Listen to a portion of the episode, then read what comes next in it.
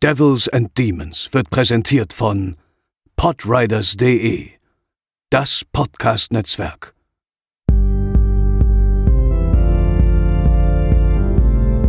They're coming to get you, Barbara. They're coming for you. Moin moin und herzlich willkommen zur 111. Episode von Devils and Demons. Ich bin der Chris und an meiner Seite ist natürlich Pascal. Moin. Seit dem letzten Mal ist auf der Welt tatsächlich viel passiert. Äh, was müssen wir jetzt, glaube ich, nicht mehr großartig erklären oder erläutern. Auf jeden Fall hat die sich ausbreitende weltweite Corona-Pandemie auch bei uns für etwaige etwaige größere Verzögerungen gesorgt, aber nun sind wir wieder für euch da und haben auch ein paar Sachen für und mit euch vor. Äh, neben der heutigen Episode, ähm, die natürlich äh, eine gewohnte Episode sein wird, haben wir in der nächsten Zeit vor euch mehrfach in der Woche. Also wir wollen jetzt nicht zu viel versprechen. Ihr kennt uns ja auch, dass es da manchmal ein paar Verzögerungen gibt. Aber momentaner Plan zweimal die Woche ähm, wollen wir euch versorgen mit unseren Quarantänetagebüchern, was ihr da erwarten könnt. Ähm, ich würde sagen, Pascal, kurze Roundup-Episoden, die ihr ja äh, vielleicht schon auch vermisst bei uns. Die gab es ja schon längere Zeit nicht mehr, aber sowas in der Art äh, mit äh, so ungefähr drei, vier Filmen pro Episode ähm, würden wir gerne für euch liefern, damit ihr in dieser krisengeschüttelten Zeit ähm, etwas Entertainment und vielleicht durch uns auch etwas bessere Laune bekommt. Außerdem mhm. wollen wir mit euch gemeinsam Filme schauen. Ähm, dazu will ich jetzt noch nicht so viel verraten. Also da schaut mal eher äh, bei uns äh, in die Social Media Kanäle, bevorzugt auf unseren Twitter-Account in den nächsten Tagen. Ähm, wir wollen einfach mit euch zusammen ähm, und mit den Kollegen vom Schaubefehl ähm, Netflixen. Da gibt's ein paar technische Möglichkeiten, die das einfach machbar und realisierbar machen, dass wir alle zusammen einen Film zeitgleich starten und gucken. Das wird alles äh, technisch äh, automatisch ähm, dort geliefert. Ähm, da gibt's ein paar Portale, die das machen und dann können wir uns nebenbei ein bisschen unterhalten im Chatfenster. Da haben wir richtig Bock drauf, aber dazu dann mehr auf den Social Media Kanälen. Nun zu unserem heutigen Thema, Pascal dem mhm. Candyman, beziehungsweise dem Candyman-Franchise, basierend auf äh, einer Geschichte von Clive Barker. Drei Filme, würde ich sagen, mit höchst unterschiedlicher Qualität. Wie verlief für dich der Binge-Watch, wenn du einen gemacht hast mit diesen drei Filmen? Wie, also wir haben ja nun schon mehrere Reihen durch. Ich sag mal so, äh, groteske Beispiele wär, wären jetzt Wrong Turn sicherlich, wäre jetzt ein mhm. grotesker, ähm, aber auch, auch ein paar andere wie Freitag der 13. oder zuletzt Final Destination. Ähm, wie lief diesmal für dich? Ähm, also so richtig gebinged habe ich sie nicht. Ich habe mir das schon ein wenig aufgeteilt. Äh, nichtsdestotrotz war es äh, so, ja, dann doch nah beieinander liegend, dass ähm, ja, das, was halt am meisten aufgefallen ist, halt ein äh, drastischer, das kann ich ja schon mal vorwegnehmen, das dürfte auch, glaube ich, niemanden, der die Filmreihe kennt, überraschen, ein drastischer Qualitätsabfall, spätestens nach dem, oder sagen wir mal hauptsächlich nach dem zweiten Teil, äh, der war auf jeden Fall sehr kontrastreich, sag ich mal. Da, ähm, ja, das war schon ein bisschen beeindruckend, aber ich habe die jetzt ja auch zum ersten Mal gesehen tatsächlich, hatte Candyman lange auf der ähm, äh, Watchlist und habe mich sehr gefreut, jetzt endlich mal diese Filme nachzuholen, um halt auch nochmal so ein bisschen aus dem 90er Horror ähm, die ja, wichtigen Lücken, die es dann da noch gibt, zu schließen. Und ja, hatte overall, sag ich mal, insgesamt äh, eine sehr schöne Zeit mit den Filmen, hab ähm, ja viel rausgenommen und freue mich jetzt darauf, diese mit dir zu besprechen. Ja, der erste Teil, Candyman aus dem Jahre 1992, ähm, hören wir am besten erstmal in den Trailer rein, würde ich sagen. Have you ever heard of Candyman? If you look in the mirror, you say his name five times. In cities everywhere, Candyman. they whisper his name. Right. Candyman. It's just a story, Candyman. Candyman. Just a ghost story. Candyman. An entire community starts attributing the daily horrors of their lives to a mythical figure. The legend first appeared in 1890. He was attacked, mutilated, and burned to death. Poor Candyman. Helen, a woman died in there. Leave it. Everyone knows he isn't real. That's modern oral folklore. Everyone. Except Helen Lyle. Bernadette! It ain't safe around here. I don't scare too easy. Wanna know about Ruthie Jean? They ain't never gonna catch him. Who? Candyman. Who is that? I came for you. Do I know you? Now she is about to discover Tell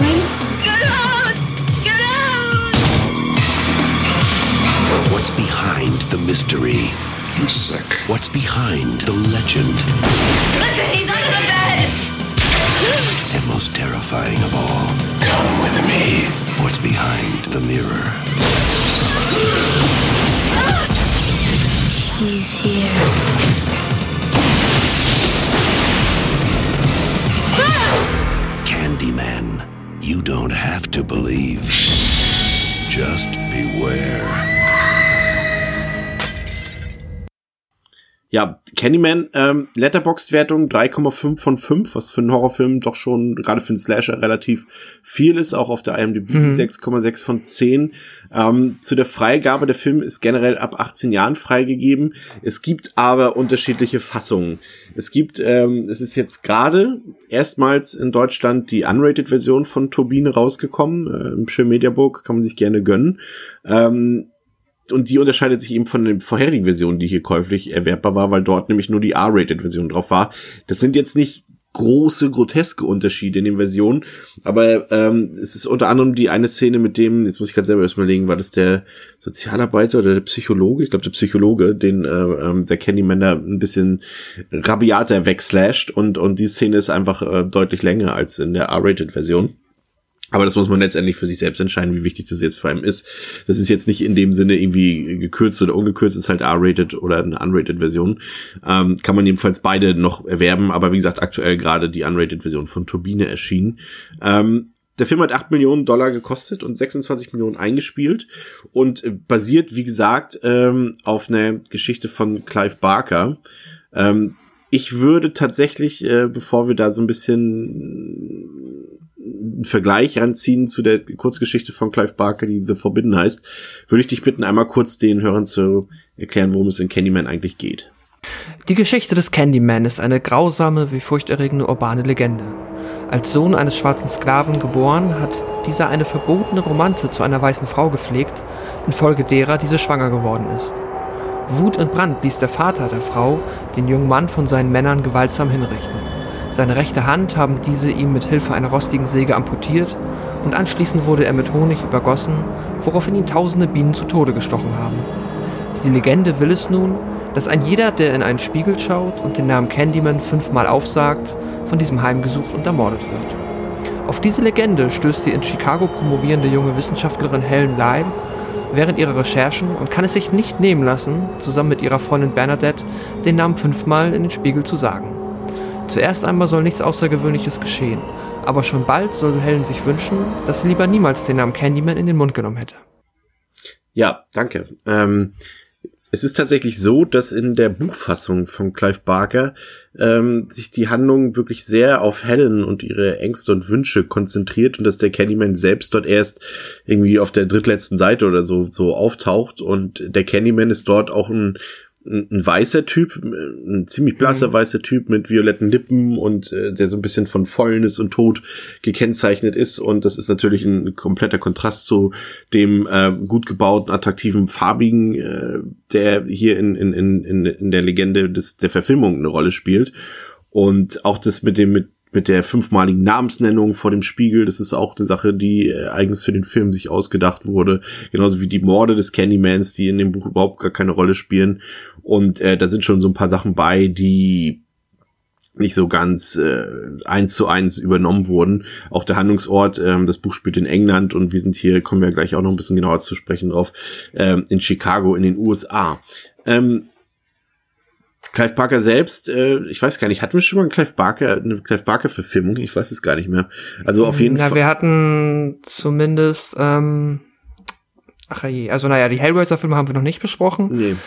Aber ähm, jetzt mein Namensgedächtnis ist wieder fabelhaft. Äh, Lawrence Fishburne, Sci-Fi. Ähm, da war er zumindest mit Produzent, soweit ich mich erinnere. Ähm, aber heißt? Event Horizon meinst du nicht, ne? Doch, Ja. doch, na klar. Event Horizon haben wir auch besprochen. Stimmt, ja. Ja, Genau. Jedenfalls Also da war, hatte zumindest schon mal die Finger im Spiel. Jedenfalls ist es so ein bisschen so äh, neben Stephen King so einer der, der, der größeren und bekannteren Horrorautoren. Der hat ja damals die, die Bücher des Bluts geschrieben und, und Mhm. wurde dadurch bekannt und da wurde ja fast alles verfilmt. Eben äh, Hellraiser äh, als, als größtes Beispiel, da saß er ja selbst doch auf dem Regiestuhl. Äh, ich meine, da deutlich erfolgreicher, vor allem qualitativer als sein Pendant Stephen King, wenn der auf dem Regiestuhl saß, war das ja meistens Mhm. nicht so ein gutes Ergebnis. Ähm, ja, Pascal, für dich jetzt erstmal kurz der erste Eindruck von, von dem Film. Ähm, äh, war das das, was du erwartet hast? Ging es in eine völlig andere Richtung? Du hast jetzt nun auch schon im, im Rahmen unseres Podcasts, aber auch äh, vorher schon privat viele Slasher-Filme gesehen. Erzähl mal von deinen ersten Erfahrungen, ersten Eindrücken. Ähm, ja, also was äh, relativ, ja, schon schnell klar wurde, ist halt, dass er jetzt, sag ich mal, sich nicht einfach so in die Reihe klassischer Slasher-Filme, wie wir sie hier auch schon häufig besprochen haben, einreiht, ähm, weil der Film, ohne jetzt großartig behaupten zu wollen, dass er, sag ich mal, jetzt sehr politisch oder noch sehr viele Ebenen aufmachen will, aber halt doch ein bisschen mehr macht als ähm, jetzt ein Freitag der 13. als ein Camp Slasher oder solche Filme. Ähm, äh, man merkt halt schon, dass hier ein bisschen mehr, ähm, dass sich hier ein bisschen mehr Gedanken gemacht wurde, auch noch zumindest eine, ja, man kann sagen, wahrscheinlich soziale Kritik schon, aber generell halt auch ein bisschen, ja, mehr Fleisch der ganzen Geschichte zu geben und nicht einfach nur, ähm, ja, halt äh, die Slasher-Formel abzuspielen. Das war so das Erste, was mir halt, ähm, ja, sehr bewusst geworden ist, als ich den Film gesehen habe und was ich aber auch cool fand, prinzipiell, weil ähm, das halt ein bisschen mehr tatsächlich noch die Möglichkeit gibt, einerseits über den Film zu erzählen, aber auch drüber nachzudenken, sich ein bisschen mehr äh, mit dem Film zu beschäftigen, abseits der, ähm, ja, wie cool waren die Kills, wie cool ist der Bösewicht. Ähm, ja, das ist einerseits äh, ja was etwas gewesen, was mir sehr aufgefallen ist. Und ähm, ja, aber im gleichen Atemzug muss ich auch sagen, dass äh, die ja schon angesprochenen Punkte, die man halt quasi, ne, wenn man seine Liste hat und dann hakt man ab, so Killer cool, ja. Ähm, dass da Candyman mich auch doch sehr überzeugt hat. Also Tony Todd ist natürlich, ähm, was heißt natürlich, aber ist hier äh, ja so von all den Filmen, die ich mit Tony Todd gesehen habe, schon auf der Höhe seines äh, schauspielerischen Schaffens oder hat sich hiermit zumindest eine Rolle geschaffen, wo er ja so sehr Tony Todd sein kann wie nur möglich. Vor allem auch seine einfach- Stimme ist sau beeindruckend, oder? ja, also ja, das ist äh, ja krass. Also äh, so, äh, er ist einfach fucking cool. So, du freust dich halt, wenn du den Candyman siehst. Und das ist vielleicht auch noch, ja, äh, also das war mit Sicherheit auch einer meiner ersten Eindrücke, dass ich den Candyman gerne noch öfter gesehen hätte. Auch wenn man ihn jetzt, es ist nicht so, dass er jetzt überhaupt nicht da ist, aber dadurch, dass er halt so heraussticht und auch ja wirklich so besonders ist, allein von der Aufmachung, da kommen wir ja mit Sicherheit noch ein bisschen drauf. Ähm, und wie er auch funktioniert, das ist halt äh, ja ziemlich spannend und ähm, auch verhältnismäßig kreativ für das Slasher-Genre. Dann, ich meine, die Geschichte mit den, ähm, ne, den Namen x-mal im Spiegel sagen, dann kommt jemand, das ist ja äh, nun kein äh, für den Film eigens erdachtes Trope. Das kennt man ja ähm, schon aus ja diversen anderen urbanen Legenden. Aber passt hier auch ganz gut rein. Das heißt, es ist äh, da kann man dann mit Sicherheit kritisieren, okay, so ein bisschen, was die ganze Hintergrundgeschichte des Candyman angeht, die ist ja da und die hat jetzt auch mit dem Spiel, es ist, es wirkt an einigen Stellen ein bisschen äh, sehr ähm, willkürlich zusammengeschraubt, einfach nur damit die ganzen Features im Film da sind, aber ja, ach nee. Also, um es äh, jetzt noch mal kurz zu machen, äh, mein erstes, ein, mein erster Eindruck war äh, äußerst positiv. Ich war äußerst angetan vom, ähm, ja, vom Candyman und hatte viel Spaß mit dem Film. Ich finde ja auch interessant und da, da merkt man auch das, was du eben schon gesagt hast, dass da auch natürlich eine Gesellschaftskritik ein bisschen mit drin steckt, ein bisschen Politik mit drin. Ich meine, der Film spielt ja jetzt auch nicht zufällig dort, wo er spielt, also in so einem nördlichen, ähm, in der nördlichen Vorstadt von Chicago. Ähm, dieses, das heißt Cabrini Green. Und das ist äh, ein Wohnprojekt, das zwischen 1932 und 1962 gebaut wurde und das hauptsächlich mit extremer Armut und exzessiver Gewalt assoziiert wurde und wird. Und ähm, dort wohnen fast ausschließlich sozial benachteiligte farbige Familien. Und in den 90ern, also zum Zeitpunkt des Drehs des Films, ähm, waren dort vornehmlich Gangs unterwegs und für die Polizisten war dieser Stadtteil mehr oder weniger eine No-Go-Area. Und das ist insofern interessant, weil tatsächlich einige Szenen nicht nur dort spielen, sondern auch wirklich dort gedreht wurden und man hat dann seitens mhm. der Produktionsfirma auch äh, Kontakt zu den Gangmitgliedern gesucht, hat sich quasi so ein bisschen auch mit Schutzgeld so ein bisschen deren Schutz erkauft und einige der Gangmitglieder, die spielen auch im Film mit in so kleinen Cameo-Rollen oder in kleinen so ja, statistenmäßig so, ne? Und ähm, ja, aber das war, war wirklich tatsächlich auch relativ gefährlich. Tony Todd hat auch gesagt, ähm, in, so einem, in so einem Artikel, den ich gelesen habe, dass er, es, dass er sich sehr unwohl dort gefühlt hat. Also man hat sich richtig, selbst auch als Farbiger, wie er es ist, sehr unwohl gefühlt. Äh, man hat sofort gemerkt, okay, hier gehörst du nicht rein, wenn du hier nicht äh, aufgewachsen bist und du musst automatisch mhm. dann Angst haben. Und es war tatsächlich auch begründet, ähm, weil es am letzten Drehtag tatsächlich zu einem Vorfall kam, in dem ein Scharfschütze von einem Dach auf einen Kameratruck geschossen hatte. Also es war schon erstaunlich teilweise, was sich da in der Produktionsgeschichte so herauslesen lässt. Ähm, wir waren noch gar nicht beim Regisseur, Bernard Rose, äh, ist auch gar nicht so interessant, muss man dazu sagen. Der hat äh, neben mhm.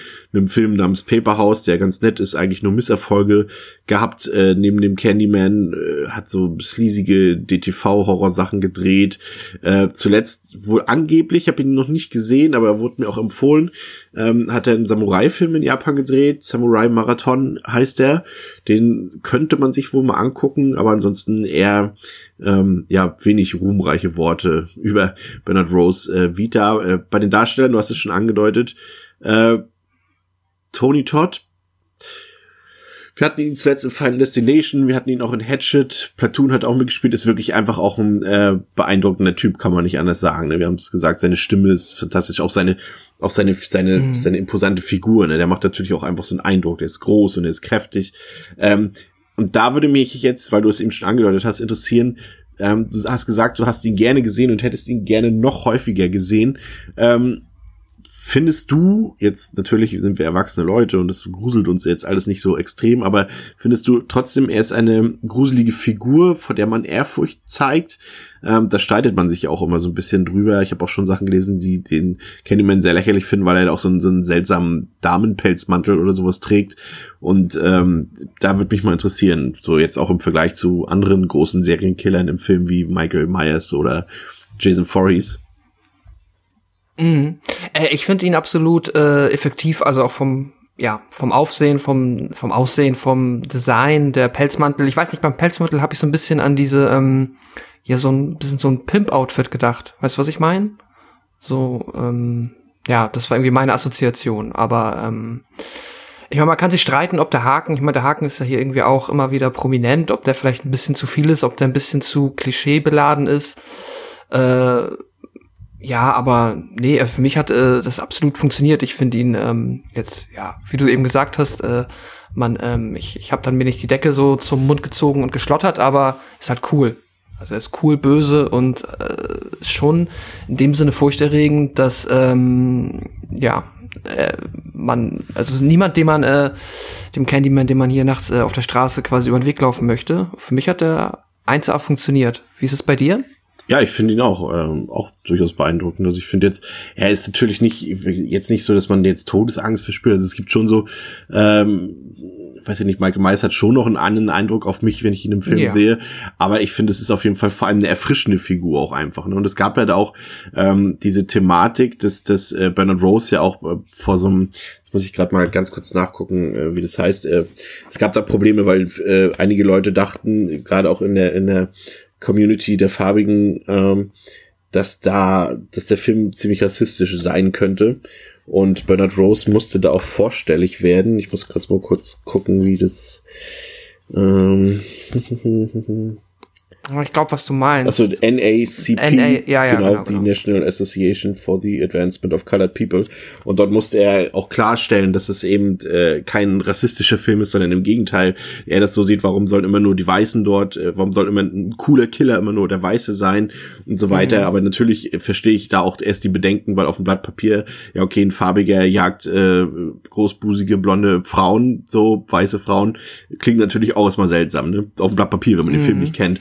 Deswegen verstehe ich das schon. Also das war schon eine gar nicht so kleine Kontroverse um den Film, äh, gerade im Vorfeld der Veröffentlichung rum. Aber ähm, ja, also. Tony Todd äh, wirklich ziemlich gut in dem Film, muss man ich find, sagen. Äh, was mir halt auch nochmal, er ist halt auch tatsächlich ja einer von den äh, verhältnismäßig sehr redseligen ähm, Slasher-Antagonisten, ja. also Slasher-Bösewichten. Das hast du ja auch nicht so oft. Ich meine, klar, Freddy Krüger, der ähm, hat auch seine Dialog, äh, er hat auch seine ne, seine Sprechparts, so, der ist halt auch dadurch ikonisch. Aber so kann halt auch hier der Candyman sich halt einfach noch mehr als Figur formen und halt hat noch eine andere Möglichkeit, äh, ja, cool zu sein. Und das klappt dann aber natürlich, dann ist es auch automatisch wieder, äh, ne, es wird in dem Moment wird schwieriger. Natürlich, einerseits muss das geschauspielert werden, es muss vorher aber auch geschrieben werden. Und äh, das kann natürlich dann auch zu etwaigen Qualitäts, äh, ja, sag ich mal, Spitzen und Tiefen führen. Ja. Äh, wie fandst du die weibliche Hauptrolle? Virginia Madsen ist ja die Schwester von, von Michael Madsen. Ähm, die kennt man eigentlich auch aus, aus einigen Filmen, aus Dune zum Beispiel, aus, aus mhm. Rainmaker und Sideways, da war sie sogar für einen Oscar als beste Nebendarstellerin nominiert. Ähm, wie fandst du sie gerade vielleicht schon so ein bisschen im Vergleich auch zu Teil 2 und Teil 3, ohne jetzt schon zu viel vorwegzunehmen? ich fand sie super. Ähm, hab ihr die Rolle tatsächlich, ich meine, man kann am Anfang so ein bisschen ja, aber das ist jetzt, nee, also wenn ich jetzt tatsächlich äh, die Schauspielerin in dem Moment beurteilen möchte, dann ähm, habe ich da überhaupt, also finde ich es eine sehr gute Leistung. So, sie hat ja auch in dem Sinne eine Charakterentwicklung, ja. wie sie jetzt äh, ne, in diesem Film halt quasi der Story schon gegeben ist. Einfach dieses, ich glaube nicht an den Candyman, da ist der Candyman, da muss man natürlich dann schon mal, äh, da legt sich der Schalter dann schon einmal um und dann aber auch noch die Charakterentwicklung zu, wie, ja, gehe ich damit um und wie besiege ich ihn Plus, äh, es gibt ja dann auch noch die Ebene mit ihrem ähm, Ehemann, da ist dann ja auch noch ein bisschen bisschen Drama innerhalb der, ähm, ich glaube, die sind verheiratet, ne? Ja, ich glaube schon.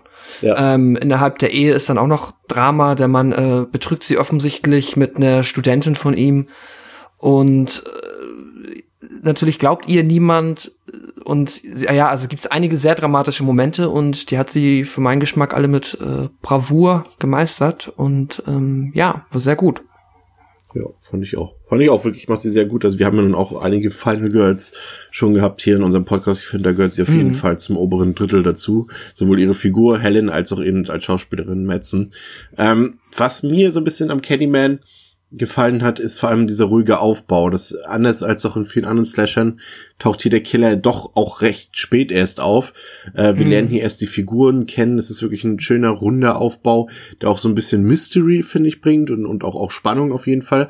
Mich hat er tatsächlich, ich weiß nicht, ob das ob nur ich das so assoziiere, aber mich hat der so vom vom Bild ab so ein bisschen an an die japanischen Horrorfilme, so wie wie äh, äh, ähm, ähm, äh, Ringu zum Beispiel erinnert. Also der hat einfach so einen mhm. sehr gemütlichen, aber aber einen, der so eine Spannung, so eine Atmosphäre aufbaut und und du dann dann irgendwann auch sagst, jetzt muss doch mal was kommen, so weil du selber schon als mhm. Zuschauer so ein bisschen nervös bist. Und ich finde, das war total hier so. Und ich meine, ich glaube, der Candyman selbst taucht, glaube ich, nach der Hälfte auf, 45 Minuten oder 50 Minuten, sieht man Tony Todd quasi das erste Mal erst, glaube ich, ne?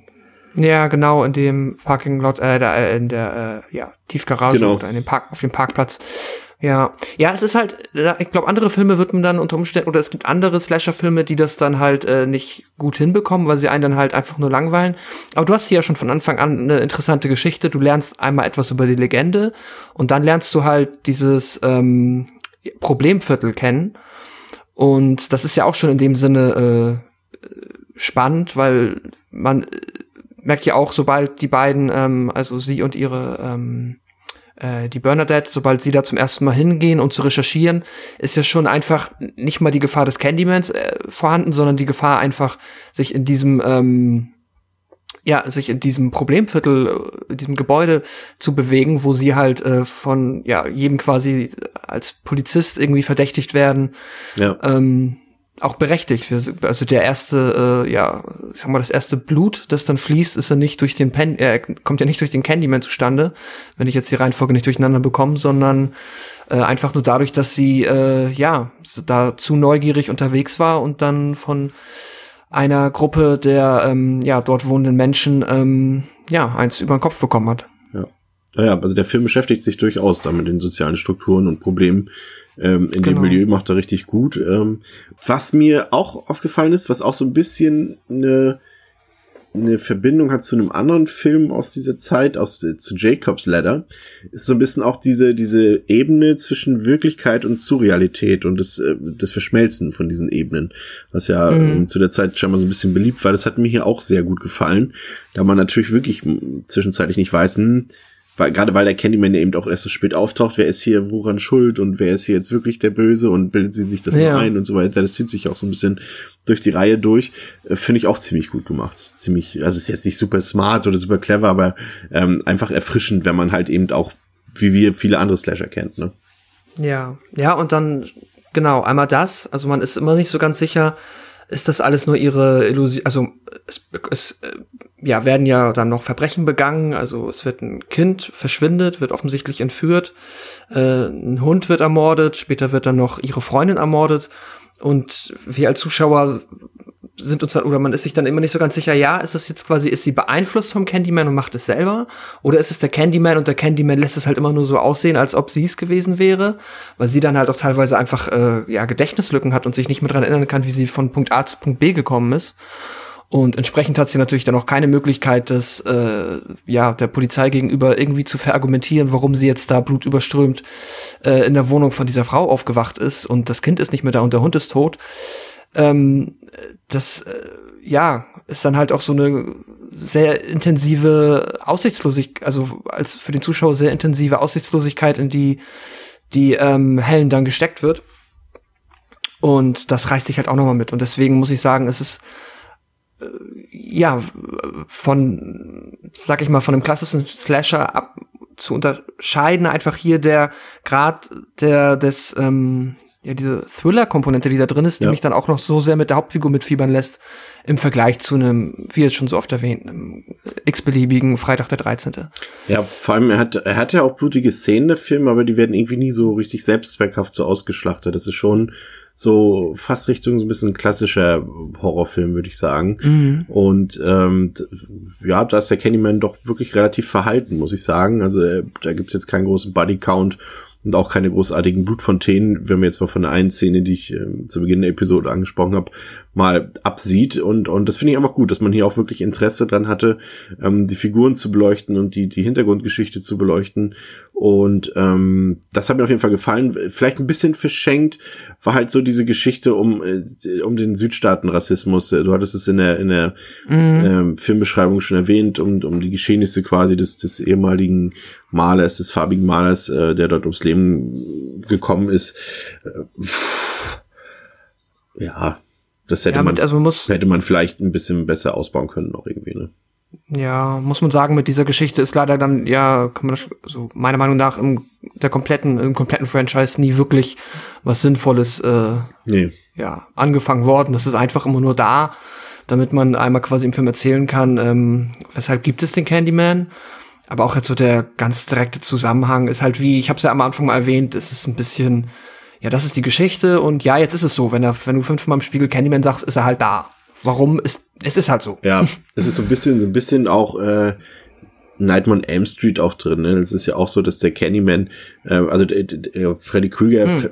bündelt ja so ein bisschen die die Ängste der Leute dort aufgrund seines äh, früheren Schaffens dort in der Elm Street und nur wenn sie Hm. an ihn glauben und an ihn denken und von ihm träumen, kann er dort aktiv werden. Und hier ist es ja auch so ein bisschen so dieser generationsübergreifende Hass und und äh, eine Wut die über den Tod hinausgeht und sich in den Köpfen der Menschen so festsetzt und, und den Geist vergiftet und, und diese ganzen Sachen. Und ähm, das ist ja auch so ein bisschen hier so äh, dargestellt. Was mich, äh, worüber wir noch gar nicht geredet haben, ist so ein bisschen die audiovisuelle äh, Komponente des Films, die ja Mhm. wirklich äh, einiges zu bieten hat. Also ich würde da jetzt mal den, den, den Score von Philip Glass äh, den mal hier ins Gespräch bringen, der ja wirklich für einen Horrorfilm sowieso, also klar, es gibt natürlich die großen Horrorscores oder großen Horrormelodien eher, die wie sie aus Halloween kennen von John Carpenter oder von äh, äh, Mike Oldfield, äh, Tubular Bells aus, aus Der Exorzist und diese Sachen. Aber hier ist es auch so, dass einfach auch der ganze Score von Philip Glass richtig gut ist und auch irgendwie sehr außergewöhnlich, finde ich, für so einen Film. Mm, Ja, absolut. Also dieses das Hauptthema, ähm, das äh, ja, Helens Theme heißt Ja. es ja. Das ist äh, ja, das ist absolut äh, ja frisst sich ins Gehör und Ähm, ja, gibt äh, absolut atmosphärisch. Hat am Anfang ist er doch so schön, dass es, es fängt an wie so ein ja sehr klassisches Musikstück und wirkt dann so ein bisschen äh, ja fadet dann so ein bisschen weg in äh, mehr so atmosphärische sphärische Klänge und ja, es ist grandios und kann ich auch jetzt schon sagen, also kann für mich nur ein rechter Problem gewesen sein, warum das nur in zwei von drei Filmen überhaupt äh, eingesetzt wurde. Ja. Außer ich habe es im dritten nicht mitbekommen. Nee, aber ich erzähle gleich was dazu nachher noch. Okay, okay. Ja, ähm, ja aber das, äh, ja, grandios. Und ich weiß nicht, wie fandest du, ähm, also einerseits die äh, Effekte, wenn wir denn jetzt von den, ähm, sag ich mal, blutigen Szenen reden und die generelle Visualität, wie hat dir das gefallen? Ich fand es ziemlich beeindruckend, muss ich sagen. Ich bin ja kein großer Fan ähm, der 90er Jahre Ästhetik. Klar gibt's da so ein paar Filme, mhm. die da, also ein paar, da gibt's auch viele, die da rausstechen. Ich habe da immer automatisch äh, äh von David Fincher 7 im Kopf. Ähm, mhm. der mir zum Beispiel ästhetisch super gefällt. Ähm, aber generell ist es nicht so 90er Jahre, nicht so meine meine bevorzugte. Das ist halt so dieser Übergang zwischen Film, Video und digital und sowas. Das mm. haut nicht so oft hin, ist auch meistens nicht sehr äh, zeitlos. Und, aber hier finde ich das überhaupt nicht. Also gerade weil der Film uns immer wieder so surreale und groteske Bilder vorliefert, die einen dann, die einfach so eine gewisse eigene Welt erzeugen, so eine visuelle. Ähm, wenn ich da so eben äh, zum Beispiel die, die berühmte Bienenszene dort, dieser Schwarm aus Bienen und sowas, der hat schon, hat schon echt ein paar beeindruckende Momente, muss ich sagen. Also es, ja. würde ich sagen, gehört, was Horrorfilme angeht, in den 90er Jahren auf jeden Fall äh, mit zur Speerspitze, was die optische Umsetzung angeht. Hat mir richtig gut gefallen. Auch die ganze Stimmung ähm, in, in, in Chicago dort, ähm, in diesen, in diesen, in diesen Milieuvierteln, äh, sehr authentisch umgesetzt. Also man hat da schon ein bisschen immer so ein mulmiges Gefühl bei, wenn die beiden Damen da ähm, durch, die, durch diese, diese, diese Hochhäuser dort laufen und so. Also fand ich, fand ich gut, fand ich wirklich gut. Und du? Ja, ja auch ähm, absolut. Du hast ja gerade die Bienen angesprochen. Ich habe noch gelesen jetzt im Nachhinein, was ich auch einfach nur beeindruckend finde zur Produktionsgeschichte, die ähm, also einerseits äh, es ist recht offensichtlich, dass sie mit echten Bienen gearbeitet haben. Ja, das waren Obwohl, so, irgendwie so mit Tagesbienen oder irgendwie sowas. Na, ich glaube einfach junge Honigbienen, die einfach noch nicht zumindest von der Idee, quasi sich die Bienen rauszupicken, die am unwahrscheinlichsten in der Lage sind, dich zu stechen. Aber trotzdem wurde wohl jeder, der an diesem Film mitgearbeitet hat, mindestens einmal gestochen. Und ähm, ob es jetzt stimmt, aber ich habe gelesen, dass Tony Todd hat direkt sich im Vertrag versichern lassen, dass er für jeden Bienenstich 1000 Dollar extra bekommen soll. Und es waren wohl ein 23 Bienenstiche. Ja, kann man machen, ne? und genau, und zudem soll auch wohl noch die Virginia Madsen tatsächlich ähm, gegen Bienenstiche allergisch sein, weswegen sie sich halt extra bemüht haben, äh, nur Bienen, Bienen zu verwenden, die ja äh, nicht stechen können. Nur Bienen, noch nicht so weit nur Bienen stechen zu lassen, die besonders lieb sind. Ja, genau. Also ähm, ja, es ist äh, war, war mit Sicherheit eine sehr sehr äh, außergewöhnliche Produktion. Also einerseits natürlich die Umstände bezüglich dem ähm, ja diesem Viertel, in dem sie gearbeitet haben, und dann halt noch den ganzen Bienen. Das ist ja auch nicht jeden Tag am Drehset. Ja, das stimmt. Ja, äh, fassen wir das Ganze mal zusammen. Also ich würde sagen, für ja, für einen Film, für einen Horrorfilm aus den, aus den 90er Jahren, aus den frühen 90er Jahren, ist es wirklich ein richtig guter, guter Film. Also wie gesagt, die 90er Jahre sind für mich jetzt nicht bekannt für großartige Horrorperlen. Und äh, Candyman ist eine der wenigen Ausnahmen, definitiv. Und hat, äh, ja, das hat einfach mehrere Ebenen. Die Horror-Ebene funktioniert, die sozialkritische Ebene funktioniert. Ähm, das passt alles für mich. Der hat natürlich auch ein paar Logiklöcher, auf die wir jetzt nicht so genau eingegangen sind, aber äh, die, das sind welche, die man durchaus äh, verschmerzen kann, äh, wenn man dafür halt eben mal den Versuch wenigstens bekommt, eine vernünftige Geschichte erzählt zu bekommen. Und ich fand es einfach sehr eine sehr interessante Mischung, einfach, dass er sich so mit Mythen beschäftigt, mit Rassismus, mit sozialen Strukturen und dazu eben die gelungene Atmosphäre, das, das einfach mhm. das urbane Setting dort. Äh, der Score ist grandios und und Tony Todd als Candyman ist einfach eine Wucht in der Rolle. Also muss ich sagen, ich habe den jetzt glaube ich das vierte oder fünfte Mal gesehen und der funktioniert für mich ähm, erstaunlich gut immer noch, hat nichts verloren an Kraft und ich bin sogar der Meinung, dass er mir jetzt ähm, beim, beim fünften Mal sehen sogar am besten gefallen hat. Also nochmal, er hat sogar nochmal zugelegt für mich. Also muss ich sagen, echt hm. guter Film. Kann ich äh, jedem nur wärmstens ans Herz legen. Ja. Wie viele Sterne gibst du dem Film? Hast du äh, schon gesagt? Vier. Ah, okay.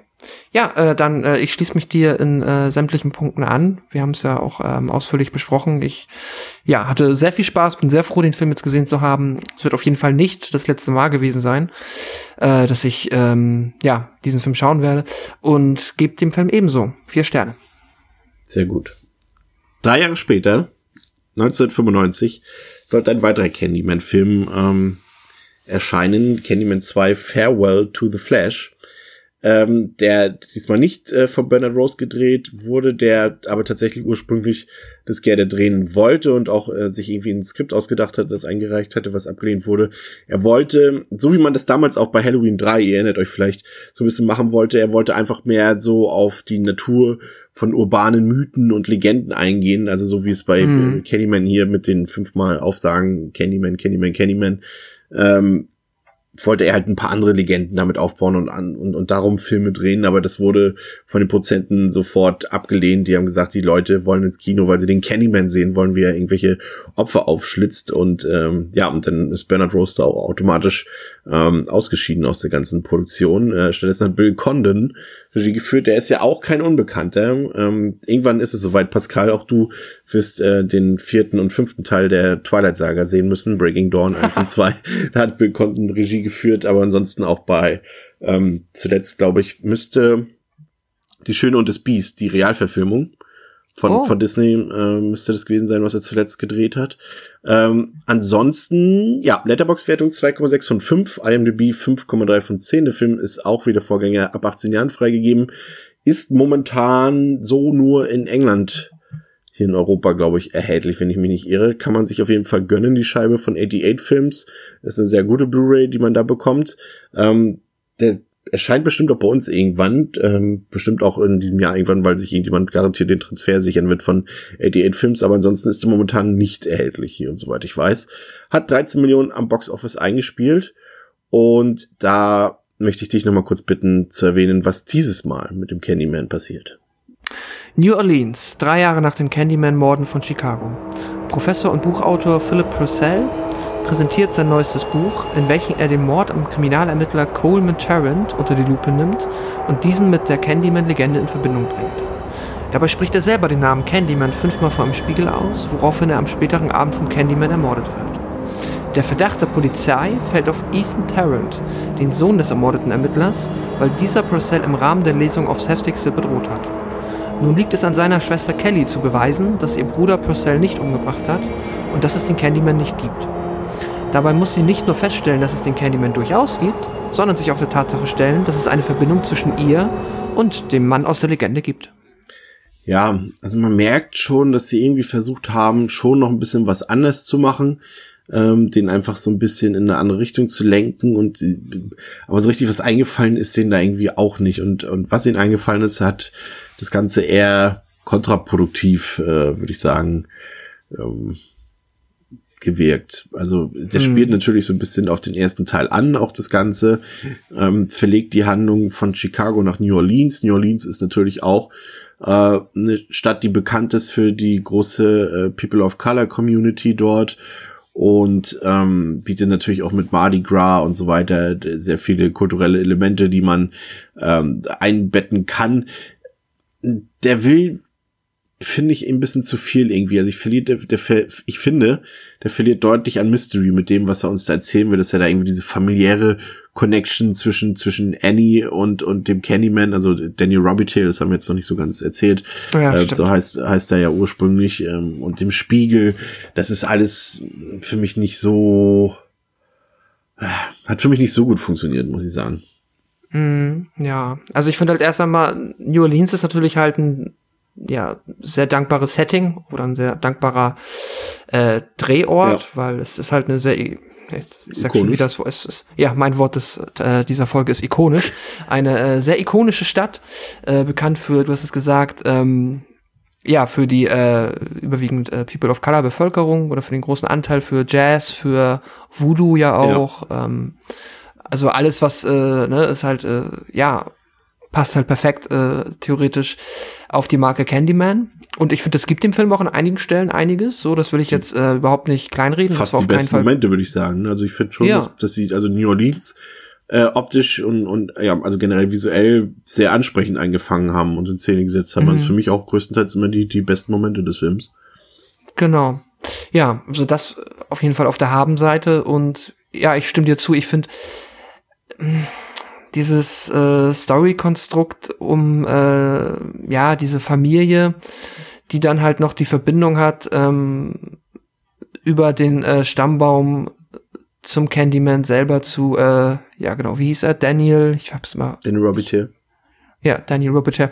Äh, ja es ist sehr ähm, weiß ich nicht ich finde sie irgendwie die sie die Geschichte ist nicht sehr spannungsdienlich es ist relativ auch der Bruder ist, also der Bruder, der dann ähm, ja halt als erstes verdächtigt wird, jetzt auch danach noch sogar seinen Vater vielleicht umgebracht zu haben, ähm, bringt den Film nicht wirklich weiter. Ich habe mich dann tatsächlich, es ist leider ein bisschen so, wenn man, äh, ja, das ist bei mir halt so war, dass ich immer dachte so, ja, okay, komm, äh, gib mir den Candyman, zeig mir jetzt eigentlich und dann so in dieses klassische Slasher-Ding Ja. zurückzuverfallen, wo du denkst so, ja, okay, äh, wo ist Jason? Komm, hau, hier, klatsch die an den Baum, so nach Motto.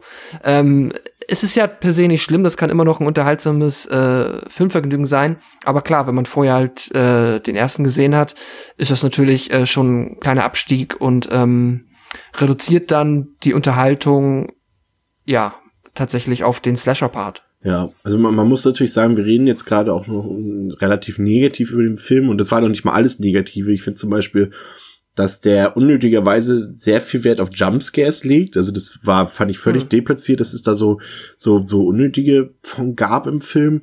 Und ich finde, dass der, mh, dass der sich auch relativ lang angefühlt hat, was so gerade gerade in der ersten Filmhälfte irgendwie ein relativ schleppendes Tempo, aber anders als es der erste gemacht hat, weil der eben hier der zweite keine Spannung darauf ausbaut so ganz und auch, du hast Mhm. natürlich auch die Besetzung Kelly Rowan, ja, ist jetzt nicht die Überschauspielerin, also hat schon auch ein paar Filme mitgespielt, in Hook zum Beispiel, ich kenne sie hauptsächlich ähm, als äh, ähm, Familienmutter in, in OC California damals noch und du hast Veronica Cartwright hier noch dabei aus Alien und eben Tony Todd, aber generell ist einfach so das Gefühl da, dass das jetzt nicht mehr so die Creme de la Creme ist der Besetzung, Mhm. halt eben, du merkst halt einfach, Virginia Madsen fehlt, so ein bisschen an dieser Stelle.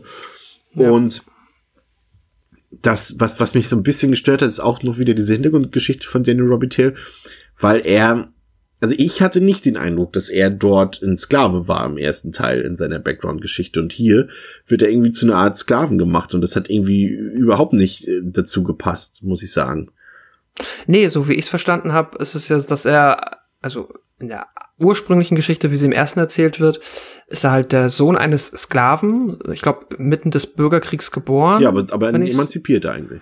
Genau, also eigentlich von der weißen Bevölkerung der Südstaaten dann damals anerkannt, so als, ja, ne, freier Mann, Ja. sagen wir mal. Und dann halt aber einfach quasi jetzt in dieser, äh, ja, ganz schlimmen Gesellschaft natürlich, äh, seine Privilegien quasi überreizt hat und dann halt trotzdem etwas gemacht hat, was er in den Augen dieser sehr schlimmen Menschen damals nicht machen durfte und so ist es passiert. Und ja, du hast recht, jetzt ist es hier so, dass er von Anfang an ähm, eigentlich halt, wie du gesagt hast, nicht emanzipiert war, sondern ähm, ja, eigentlich noch versklavt war sogar so, wenn ich mich recht erinnere. Wir sehen jetzt ja auch hier ähm, überhaupt, dann haben sie tatsächlich sich auch die Mühe gemacht, diese Szenen immer wieder, also ähm, überhaupt mal ja, das zu drehen, also dass wir auch sehen, was damals passiert ist. Ja, stimmt, da hast du Ähm, natürlich den, den, den, was im ersten Teil wird natürlich mehr erzählt als gezeigt, ne? Mm, Was ja eigentlich ja. kein, kein Vorteil von Filmen ist. Ja, das stimmt auf der einen Seite. Andererseits finde ich das so ein bisschen äh, für diesen Überbau der urbanen Legende fast besser. Ja, ja, Also ich auch. Ich meinte nur generell ist es eher so, man Ja, sagt ja, immer eigentlich- irgendwie Show, genau, don't man- tell, so in dem Sinne. Ja, man müsste eigentlich meinen, dass dadurch, dass sie sich jetzt hier quasi die extra Mühe gemacht haben, dass es dadurch vielleicht sogar besser wird.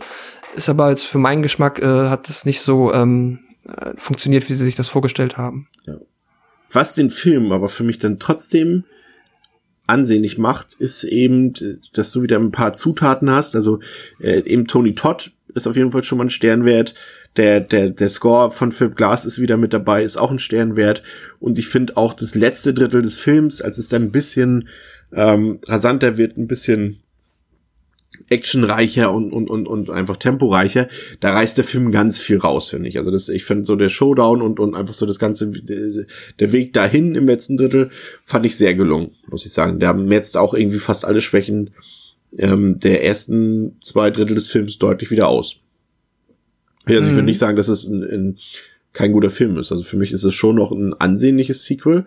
Du hast halt nur eben das Gefühl, um mal schon ins Fazit überzugehen, nichts Besonderes mehr zu sehen. Das ist schon, was du auch schon angedeutet hast, es geht schon in die Richtung generischer Slasher, wie wir es kennen. Man, man hofft es sogar schon fast, dass das irgendwann kommt, damit er nicht völlig absinkt. Aber ich finde eben trotzdem, dass zumindest das letzte Drittel den Film irgendwie sehenswert macht. Also er hat eben nicht die Stärken mehr des Originals, aber ein schlechter Film, den sehe ich darin nicht. Gerade jetzt auch in Hinsicht schon auf den dritten Teil im Vergleich. Hm. Ja, ja, das stimmt. Ja, nee, das Finale holt tatsächlich, ähm, ja, holt einem wieder so ein bisschen ähm, ran an den Bildschirm. Ich meine, es hat natürlich diese äh, unsägliche 1995 ja. äh, CGI-Nummer, die äh, sieht halt echt scheiße aus. So. Ja. Äh, das ist dann halt genau das, was du ja schon am Anfang der Aufnahme oder ja zum ersten Film gesagt hast. Die 90er, ganz viele 90er-Filme leiden halt darunter, dass man dann hier ähm, die äh, die in Anführungszeichen Vorzüge der Computertechnik entdeckt hat. Ähm, ja, aber das sieht halt heutzutage, kannst das halt keinem mehr zeigen. Und so sieht's dann halt leider auch aus und es ist unfreiwillig komisch. Und aber das ist dann ja tatsächlich eigentlich nur ab dem Punkt, wo dann auch das Finale entschieden ist. Und bis dahin ist es ähm, ja dann doch noch mal sehr ähm, actiongeladen und äh, ja macht tatsächlich nochmal Spaß. Und der Candyman, die Candyman-Momente, die es hier gibt, die machen halt auch Spaß. Das ist ähm, immer noch okay. Also ich würde dir dazu stimmen, das ist halt äh, deutlicher Abstieg zum ersten Teil. Es ist auch, wie du gesagt hast, man hat nicht das Gefühl, dass man jetzt noch was Besonderes sieht. Man äh, oder ich habe mehr oder weniger dann noch gehofft, dass ich mehr von dem sehe, was ich ähm, schon gesehen habe ja. und hoffentlich in gut. Das hat ja wurde nicht ganz erfüllt, aber zum Teil dann ähm, doch immer mal wieder. Ich bin bei drei von fünf. Ja, Knappe drei da bin ich auch. Hm? Knappe drei von fünf. Hm, ja, ich habe ihm auch drei von fünf gegeben am Ende. Es war schon noch, äh, overall war ich dann doch noch unterhalten dafür, dass es, ähm, ja, im Kern halt ja auch eigentlich nur ein Slasher-Film ist. Ja, ähm, es sollte dann noch ein Sequel geben und das hat tatsächlich eine relativ äh, seltsame Entstehungsgeschichte. Also wir reden hier ähm, über Candyman 3, Day of the Dead aus dem Jahr 1999, äh, sozusagen willkommen in der Direct-to-Video-Hölle der späten 90er Jahre. und äh, mhm. es war tatsächlich so, dass äh, der Film eben nicht mehr von Sony produziert wurde, wie die ersten beiden Filme, sondern von Artisan.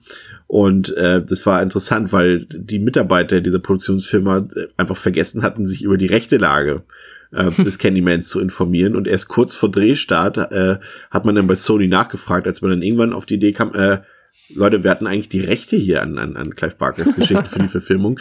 Aber Sony hat dann irgendwann gesagt, Leute, der, zweite Teil war jetzt auch nicht so erfolgreich, da hat jetzt keiner mehr nach einem weiteren Sequel äh, äh, gerufen. Komm, macht, was ihr wollt. Also wir haben da jetzt kein Interesse mehr dran, die Reihe unter unserer Marke oder unter unserem Publish äh, fortzusetzen. Das fand ich durchaus interessant. Ähm, aber das äh, ist schon mal die Erklärung dafür, dass äh, eben äh, der Score nicht mehr von Philip Glass dabei ist, weil einfach da auch mm. die Rechte nicht mehr ähm, dafür da waren. Weil ich glaube, er ja zum zweiten Teil, ich weiß gar nicht, es ist eigentlich exakt derselbe Score wie beim ersten Teil, ne? Also ich glaube ja, nicht, dass da genau und das, er hat ja jetzt keinen eigens neuen komponiert dafür. Ähm, nee. Und ähm, der lag dann, glaube ich, bei Sony, glaube ich, lizenzrechtlich. Ähm, kurzer Einstieg, äh, Candyman 3, Pascal, äh, worum geht's? Grob? Ja. Los Angeles, einige Jahre nach den Candyman-Morden von New Orleans. Carolyn McKeever, Besitzerin einer Kunstgalerie, möchte zusammen mit ihrer Mitbewohnerin beweisen, dass es den Candyman nicht gibt und blicken deshalb in einen Spiegel, während sie seinen Namen fünfmal aufsagen.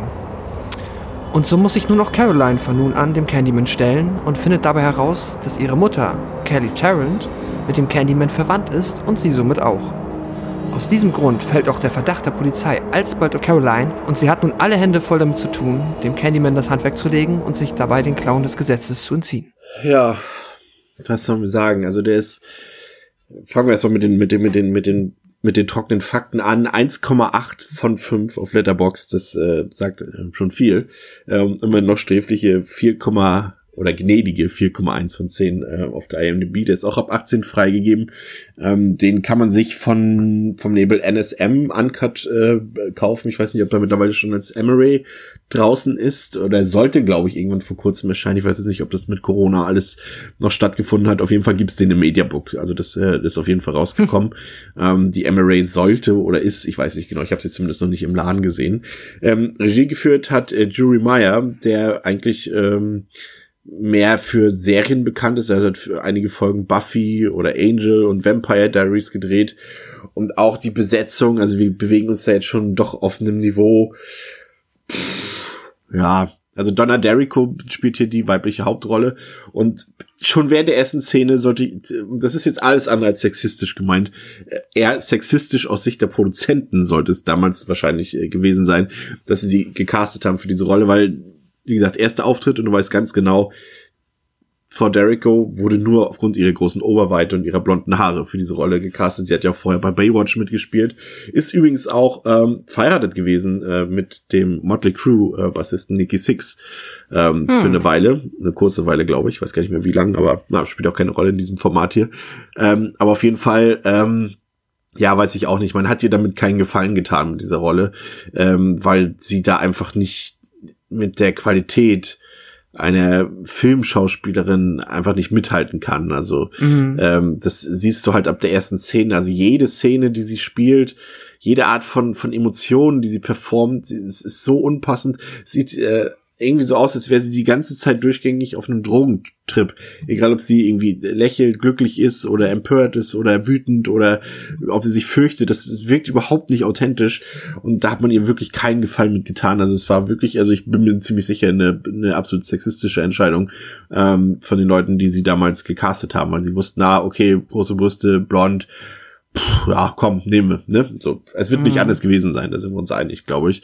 Und ansonsten ja. hast du noch äh, Jesus Garcia äh, mit an Bord, der hat in Nightmare on Elm Street 1 mitgespielt und im Predator 2 und Wade Williams, äh, der hat äh, Dark Knight äh, Rises mitgespielt oder in Venom, ähm, Gangster Squad. Aber das sind alles keine großen Namen und wie gesagt, wir sind hier im, im Direct-to-Video-Bereich, also der Film kam so nicht ins Kino. Ja, ich weiß nicht, wie hat's dir gefallen, Pascal? Sag mal ehrlich. Ja, nicht gut. Also fängt halt an mit der, ja. Komm, die Opening Credits sind doch cool. Die sind echt stylisch ja, gewesen. Das stimmt, okay. Ja, geschenkt. Die waren ganz nett. Ähm, aber dann, ähm, ja, du hast halt diese, also das erste, was mir halt aufgefallen ist, ist die Optik, die irgendwo zwischen halt, ja, du hast es, also zwischen der weiß ich nicht, zwischen der Folge 90er äh, Law and Order und einem Amateurporno irgendwo immer hin und her schwanken. Ja. Es ist, äh, sieht halt echt nicht gut aus. Sieht halt echt richtig, ähm, ja, nicht gut aus. Und der Score hat halt auch was von einem, ja, irgendeinem so einem Softcore VHS-Streifchen, das irgendwie, äh, ja, da kommt auch nicht wirklich Atmosphäre auf. Ähm, ja, und umso, also es hat sich tatsächlich das erste Mal, als dann Tony Todd als Candyman auf der Bildfläche erscheint, hat sich das fast wie ein Fremdkörper angefühlt, weil ich zu dem Zeitpunkt schon, obwohl ich ja wusste, dass er hier mitspielt, äh, so unterbewusst schon wieder nicht hätte glauben wollen, dass er sich dann dafür tatsächlich noch hergegeben hat. Aber naja, er war dann tatsächlich da und damit ist auch tatsächlich schon wieder fast alles, was an dem Film qualitativ irgendwie oder was man sich dann auch an Unterhaltung rausziehen kann, wenn man möchte ist ein äh, sehr mäßig motivierter Tony ja. Todd, der so ein bisschen äh, seine Candyman-Rolle abrockt. Ich, ja, ob er sie noch abrockt, ich finde schon fast, dass er sie wegrockt, würde ich sagen. Also ich finde, er ist, wirkt gerade so anwesend. Also ich finde, er spielt mhm. eigentlich völlig am Film vorbei. Also er, er punktet natürlich immer noch damit, dass er natürlich der sympathische Tony Todd ist, aber ja. äh, man merkt auch, dass er überhaupt keinen Bock auf das Teil hatte. Ich weiß jetzt nicht, äh, wie er da vertraglich verpflichtet war oder was sie ihm da an Geld gegeben haben für. Ich weiß es nicht genau. Das äh, gibt's ja immer die sonderbarsten Dinge dort in Hollywood. Aber er hat ja auch im Nachhinein Ken Hill draus gemacht, dass ihm der Film völlig egal war und er das Geld gerne mitgenommen hat. Aber ansonsten, ähm, naja, hat er sich, ich will jetzt nicht sagen, er hat sich der, der Leiste von Donna Derrico angepasst, aber er war es nicht, wandelt nicht so weit entfernt davon. Was, mhm. ähm, ja, den Film vielleicht ein bisschen besser gemacht hätte, wäre hier vielleicht dann doch mal so eine selbstironische Ebene oder eine Metaebene. Aber irgendwie das, also der, der, Film ist halt drei Jahre nach Scream veröffentlicht worden und der hat halt mhm. das Genre dekonstruiert. Werden wir irgendwann bei Zeiten auch nochmal drüber reden, wahrscheinlich. Äh, und dann kann man so ein billig runtergedrehtes Sequel, was sich selbst total ernst nimmt, wie im Candyman 3, äh, einfach auch nicht mehr genießen, ne? Weil Nee. der spult halt seine äh, konventionellen Sachen ab, und nicht mal routiniert, muss ich sagen. Und der schafft es ja auch nicht, diese Background-Story, die uns ja jetzt über zwei Teile erzählt wurde, so vielleicht nicht ganz rund das im zweiten Teil passiert ist, aber was sie hier machen, ist dann halt völlig Hanebüchen und der ändert ja quasi auch die Vorgeschichte der beiden äh, Prequels ab. Ne? Und, und, und führt Ja. diesen kulturellen Hintergrund auch in eine völlig falsche Richtung. Und ja, ansonsten ist der ja schon fast eigentlich, eigentlich ist er, fühlt er sich an wie, ja, schon fast Richtung Freitag der 13. so ein bisschen. Nicht auch nicht mal, die haben natürlich irgendwie noch qualitativ oder, oder handwerklich ein höheres Niveau, aber hier geht's letztendlich auch darum, eigentlich nur noch ein paar blutige Kills zu zeigen und ein paar nackte Brüste und davon zeigt er ja auch ein paar. Ähm, Mhm. Aber das macht eben keinen guten Horrorfilm aus, ne? Und dazwischen hast du halt ganz viele uninspirierte Füllszenen, die quasi zwischen Brust und Blut äh, versuchen uns zu entertainen, aber das gelingt halt überhaupt nicht. Also ich finde, 90 Minuten haben sich selten so lang angefühlt wie das hier, ne? Also es ist, äh, es fühlt sich fast an wie ein 90-minütiger Porno, nur mit äh, ein paar Sexszenen zwischen. Aber irgendwie, ja, mit mehr, mehr, mehr, ja, wie soll ich es ausdrücken? Ja. Er hat ja ein paar Sexszenen, also deswegen wollte ich gerade sagen, er fühlt sich an wie ein 90-minütiger Porno ohne Sexszenen. Aber so, wenn ich das so sage, weiß, glaube ich, jeder, was damit so ein bisschen gemeint ist. Und der ist, ja, ein fauler Film halt, der ist auch hand- handwerklich schwach. Du siehst halt, dass sich eigentlich keiner wirklich Mühe gegeben hat, ne?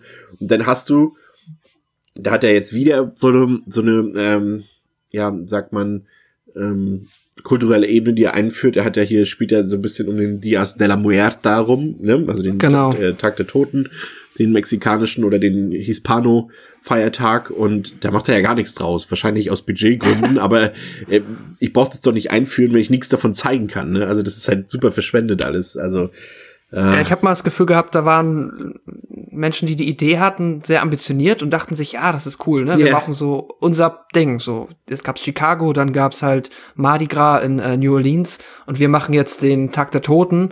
Und ich meine, das ist so ein bisschen, also ich muss es, äh, es kommt halt überhaupt nicht rüber, ne? Es kommt immer so, es kommt so rüber, als ob die da irgendwie 30 Statisten gecastet haben, die halt im Hintergrund so ein bisschen äh, versuchen, immer auf Party zu machen.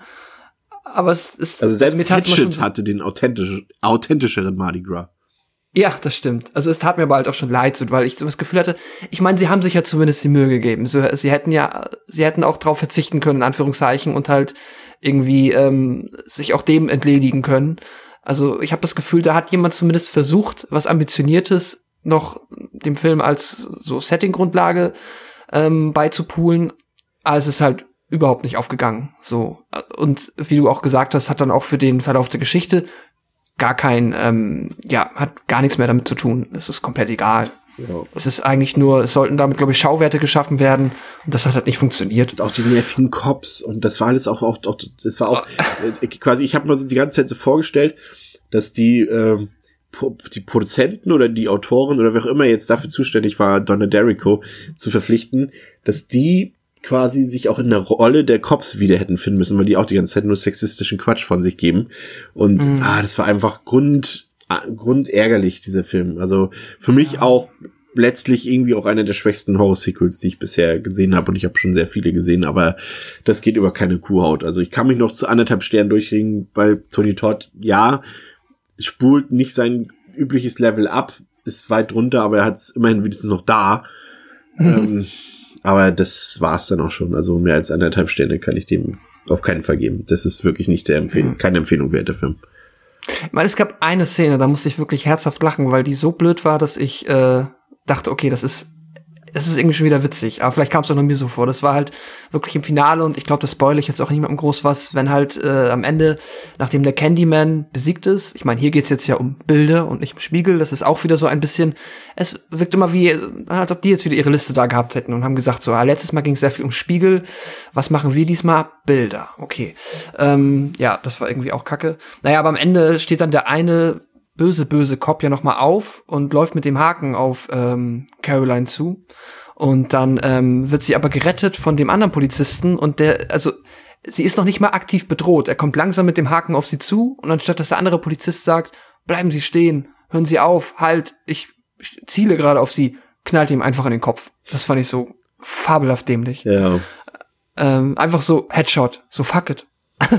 Es ist äh, ganz, ganz beknockt, äh, beknockt, genau, beknackter Film in dem Moment. Und ähm, ja, ich habe, ähm, hey, jetzt haben wir wieder tatsächlich drei Filme, dreimal die gleiche Wertung. Auch diesem Film habe ich eineinhalb Sterne gegeben, so wie du.